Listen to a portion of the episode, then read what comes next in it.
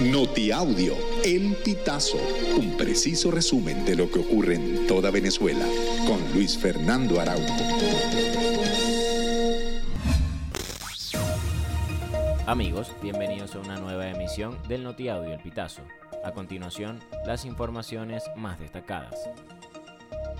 Trabajadores de delivery rechazaron la regulación y pidieron que se derogue la ley que busca controlar este tipo de servicios. Manuel Cifuentes, trabajador de Ryder, indicó que hasta ahora no han tenido ninguna variación con el costo de los servicios, pero señaló que la medida genera preocupación, pues al aumentar los precios, los usuarios dejarán de usar el servicio. Otro motorizado de pedidos ya, Rommel Mieses, tachó la medida de injusta porque le están poniendo un impuesto a la entrega de comida a domicilio. En Venezuela hubo al menos 20 femicidios durante enero, un aumento del 53.8% con respecto al mismo mes de 2023, cuando se documentaron 13, según reportó la coordinadora general de la organización no gubernamental Utopics, Aimé Zambrano. La mayoría de las víctimas tenían entre 56 y 70 años de edad, y seis eran madres, una estaba embarazada y otra era indígena.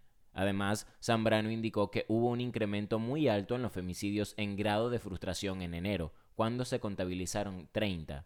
Este es el número más alto desde el 2021.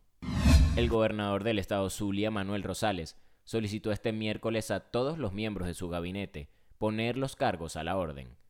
El secretario de despacho del gobernador, Argenis Angulo, informó que Rosales tomó esta decisión para facilitar el proceso de reingeniería que permita garantizar la eficiencia de la gobernación. Explicó que esta medida implica el refrescamiento de algunos organismos, la incorporación de nuevos talentos y rotaciones para garantizar dicha eficiencia. El comerciante Giuseppe Ricardo Richiusa fue asesinado al recibir un golpe en la cabeza con un objeto contundente en el sector indio Manaure del estado Falcón el 25 de febrero. Luego, su cadáver fue arrojado a una alcantarilla en el barrio La Retama. El CICPC esclareció el crimen.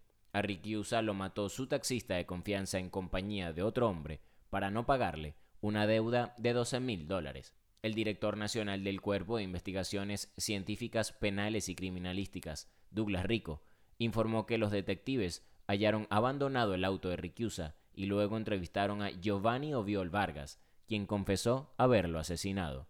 Con el propósito de contribuir al bienestar de la población venezolana, el grupo Leti anunció el lanzamiento de su programa de responsabilidad social empresarial llamada Compromiso. A través de este proyecto, Leti formaliza una serie de iniciativas que ya se venían desarrollando en pro de la salud y el bienestar de las comunidades.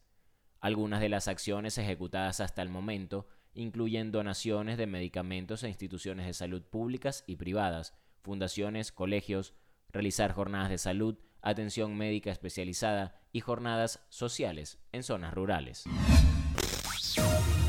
Amigos, hasta acá llegamos con esta emisión del Notiaudio El Pitazo. Narró para ustedes Luis Fernando Araujo.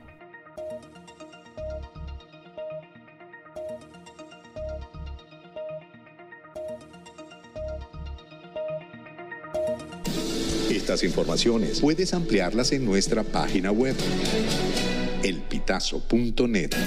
También recibimos tus denuncias vía SMS o WhatsApp a través del 0414 230 2934.